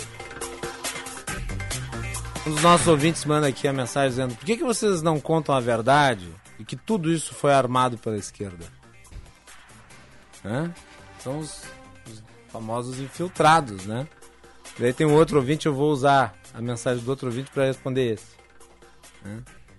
Esse nosso outro ouvinte diz: Esse pessoal tenta jogar tudo culpa na infiltração devem ter empresas de hipermeabilização. Tá precisando, né? Poxa, como tem infiltrado nesse movimento, né? Preço, né? Um movimento formado só por infiltrados. Só por infiltrados. Bastidores do Poder aqui nas ondas da Rádio Bandeirantes. Você nos acompanha pelo Sinal FM 94.9, aplicativo Band Rádios, Band Play, canal no YouTube Band RS. Sua mensagem pelo WhatsApp 98061 0949 98 061 0949. Aí manda como prova aqueles vídeos da Cracolândia Online, assim, né? As coisas que ficam circulando lá no esgoto da internet. Ah, aqui está a prova, olha aquela imagem lá do fundo, o cara faz um movimento, ele faz uma interpretação assim sobre qual que seria a natureza do movimento, e daí ele já conclui que é um esquerdista. É um comunista. Isso me lembra aquela mulher que uma vez ela entrou dentro do aeroporto, e daí tinha uma pintura no aeroporto da bandeira japonesa. E a bandeira japonesa é branca com um círculo vermelho no meio. A mulher achou que aquilo lá era um sinal de comunismo, que tinham pintado a bandeira brasileira de vermelho. O círculo da bandeira. Vem versão comunista vermelha. assim em tudo que é lugar, debaixo da cama, no prato de sopa, atrás do armário, dentro do armário, na pia da cozinha. Ah, atos de extremismo, eles são concernentes a qualquer ideologia política. Você tem extremistas de direita e tem extremistas de esquerda. E enquanto você não reconhecer que o seu grupo político pode produzir extremistas, você está num alto engano. Na verdade, né, as correntes ideológicas devem estar sempre buscando a moderação para evitar que esses agentes surjam de dentro das suas fileiras. E achar que sempre o extremista é o outro é um erro brutal de avaliação ou é má fé. Informações do trânsito. Trânsito. Com Camila Aquila. Colorado, Estrela Bet apostou na tua paixão. Acesse estrelabet.com.br e conheça a nova patrocinadora do Esporte Clube Internacional. Boa tarde, Macalossi. Boa tarde. Boa tarde também aos ouvintes do Bastidores do Poder. Atualiza agora a situação do trânsito, falando sobre as rodovias. Faça um alerta para quem está indo em direção ao Eldorado do Sul pela BR-290, porque tem lentidão no trecho do acesso às charqueadas, ali junto à RS 401. Teve um acidente mais cedo ali no trecho e foi iniciada agora a retirada dos veículos. Então o trânsito está em pare e siga no local. É previsão que siga assim até pelo menos às 5 horas da tarde. Está gerando então esse trecho mais carregado ali na 290. Falando agora da Freeway, tem movimento mais intenso ali antes de chegar ao pedágio de Gravataí, no sentido capital, em função de obras. Colorado, a Estrela Bet apostou na tua paixão. Acesse estrelabet.com.br e conheça a nova patrocinadora do Esporte Clube Internacional. Macalossi.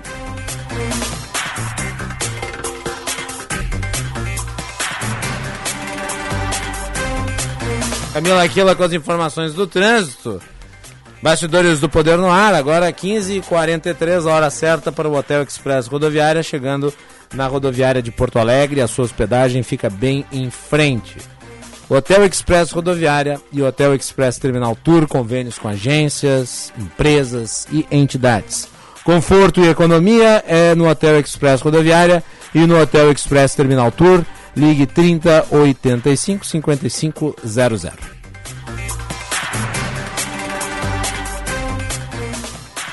Ao nosso ouvinte Anderson Flores, ele diz: o problema é que tanto a extrema esquerda quanto a extrema direita viraram anarquistas e ambos os lados querem culpar os outros. É, em certa medida é isso. É, Mas no caso aqui, objetivamente, quem destruiu Brasília foi a extrema direita. Não tinha extremista de esquerda lá. Vamos com as informações do tempo com a Cláudia Vilemar. Serviço Bandeirantes. Previsão do tempo. Fechou o tempo em Porto Alegre, tá nublado, vai chover? Boa tarde. Boa tarde, Macalossi. Boa tarde a todo mundo que nos acompanha. Vai chover e vai continuar calor. A, a quarta-feira vai ser de calor intenso e chuvas no Rio Grande do Sul todo. Sim, que é quando chove, aí a pessoa acha que vai ficar mais fresco. Não, evapora e fica quente com aquela. Parece que sai um vapor, assim. Um vapor quente, tipo vapor de metrô. Sim, horrível. Hã? Péssimo. Mas então, em Porto Alegre, a quarta-feira vai ter sol com nuvens pela manhã e pancadas de chuva à tarde, assim como hoje, né? A mínima de 20 graus e a máxima de 35. Em Pelotas, previsão de céu encoberto pela manhã e pancadas de chuva à tarde. Mínima de 19 graus e máxima de 33. Em Santa Maria, previsão de sol com nuvens e tempo seco. Mínima de 21 graus e máxima de 36. Em Erechim, previsão de sol com nuvens sem chuva. Temperatura entre 16 e 31 graus. Então vamos ter bastante calor em todo o estado. Várias regiões com máxima acima de 30. Ah, coisa a gente boa. que se prepare para esse Só o calorzinho. problema é o mormaço, né? Vai lá, Juan. Hum, ah, ia esperar a Cláudia. Ah, que, enrolou total. O que aconteceu aí, mano? Ia esperar a Cláudia terminar a informação, né? Porque chegou de última hora agora mesmo. Porque o estado do Rio Grande do Sul estabeleceu o estado de atenção em todo o estado durante este período de estiagem. Acabou de ser publicado, inclusive, no Diário Oficial do Estado do Rio Grande do Sul, justamente devido à baixa disponibilidade hídrica, baixa disponibilidade de água né, nos reservatórios, que está comprometendo o abastecimento humano em todos os pontos de captação da Corsã.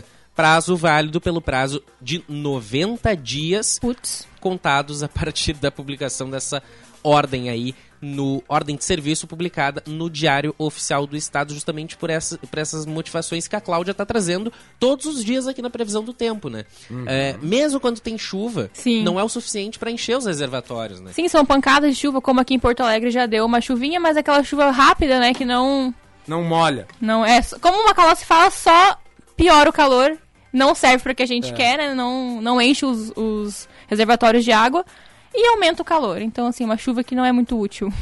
Muito bem. Por Vai isso, lá. então, o estado de atenção, a Corsã, Companhia Rio, Grande, Rio Grandense de Saneamento, que faz o abastecimento em, nos mais diversos municípios aqui do estado, tá, eh, irá acompanhar diariamente o nível dos mananciais que utiliza para fazer a captação de água, para identificar com antecedência pra, eventuais problemas de comprometimento justamente do abastecimento humano. Vai ser informada à Secretaria do Meio Ambiente e Infraestrutura e também ao respectivo Comitê da Bacia Hídrica para que sejam tomadas as providências cabíveis para que a população não seja prejudicada.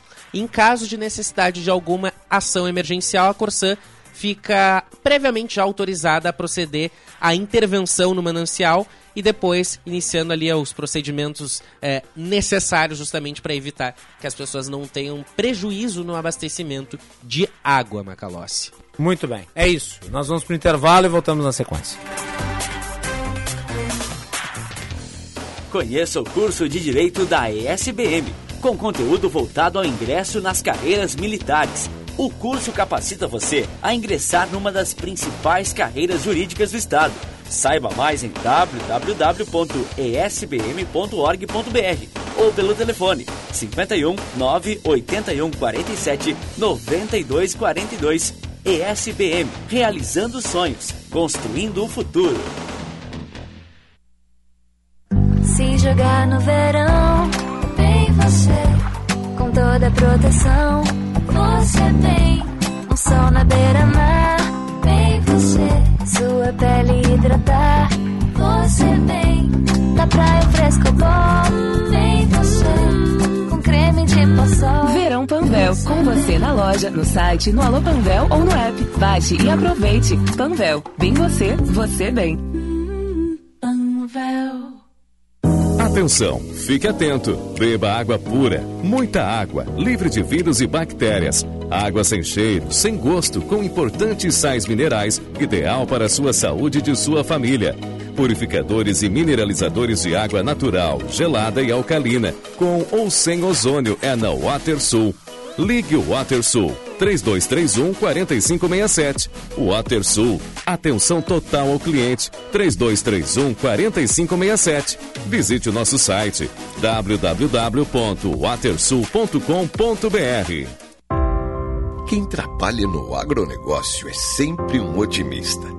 Sabe como encarar os desafios porque pensa sempre positivo. A Estara está ao lado desse agricultor que busca resultados positivos, que sabe que a tecnologia faz toda a diferença para produzir mais e com sustentabilidade, que acredita na força da parceria e faz o Brasil ser mais positivo. Positivo é fazer com a Estara. O casal que constrói a sua vida juntos precisa assegurar os seus bens em um documento que defina a forma como irão lidar com a conquista de patrimônio. No tabelionato de notas, vocês podem planejar seu futuro juntos com a adoção de um pacto antinupcial. Defina já com o seu futuro cônjuge as regras patrimoniais da relação. Tabelionatos de notas. Segurança e eficácia para você e sua família. Saiba mais em colégionotarialrs.org.br. Você está ouvindo Bastidores, do, Poder, na Rádio Bandeirantes. Com Guilherme Macalossi.